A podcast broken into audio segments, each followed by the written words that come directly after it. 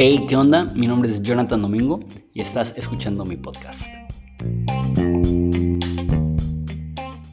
Hey, ¿qué onda? Hablemos acerca de los libros poéticos del Antiguo Testamento. Estamos hablando de Job, Salmos, Proverbios, Eclesiastés y Cantar de Cantares. Como ya hemos hablado, la Biblia es un compendio de 66 libros totalmente diferentes, con géneros literarios diferentes.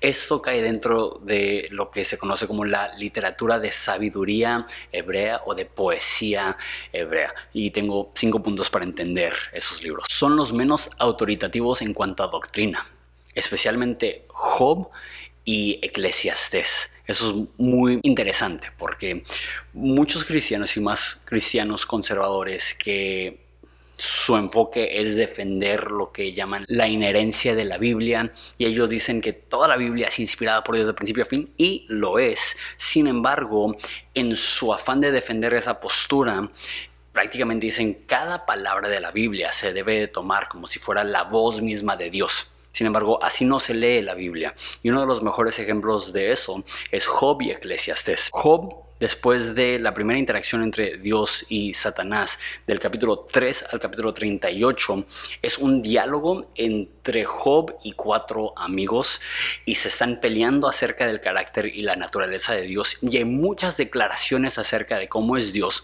y muchas personas ven una calcomanía que dice Job 17 lo que sea y, y porque lo dice Job 17 lo que sea, no significa que es preciso, no significa que es cierto. Y tú dices, pero ¿cómo? Dios mismo desciende con Job y le dice prácticamente todo lo que tú dijiste y todo lo que tus amigos dijeron estuvo mal. No tenían ni la más remota idea de lo que estaban hablando. ¿Qué significa eso?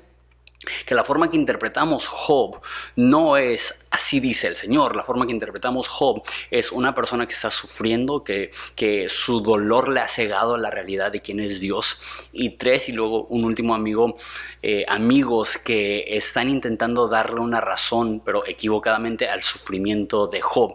Entonces vemos ahí cómo ser amigos, o en este caso como fueron ellos malos amigos y sí, sí tiene autoridad, es la Biblia, es la palabra de Dios sin embargo con un asterisco, entendiendo el género literario donde pertenece. Eclesiastés es igual, es Salomón frustrado al final de la vida diciendo todo es vanidad. Realmente toda la vida es vanidad, no, eso va en contra de, todo lo que enseña la Biblia, pero es la perspectiva frustrada de una persona que lo ha echado a perder.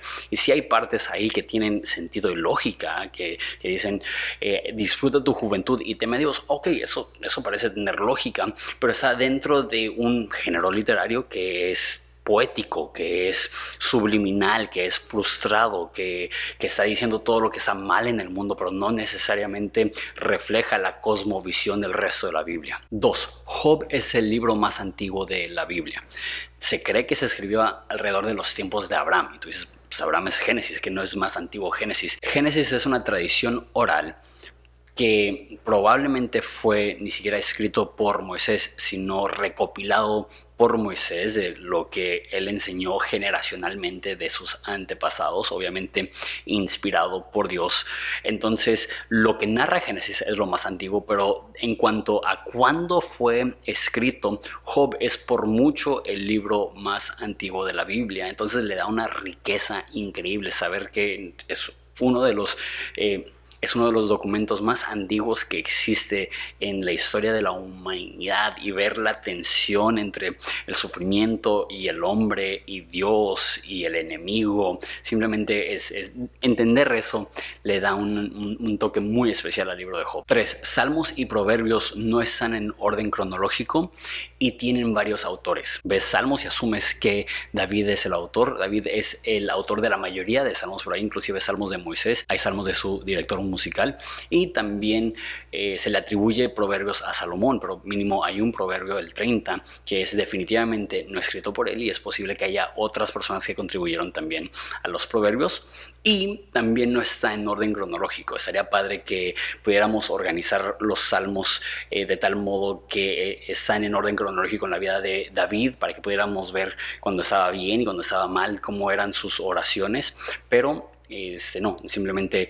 una vez más, es una recopilación un poco al azar de canciones de David y de proverbios de sabiduría antigua hebrea, recopilada y escrita mayormente por Salomón. 4. Jesús citaba muchísimo los salmos. Los salmos son importantísimos y para muchos teólogos ha sido como la conexión más profunda que tienen con Dios a través de la Biblia.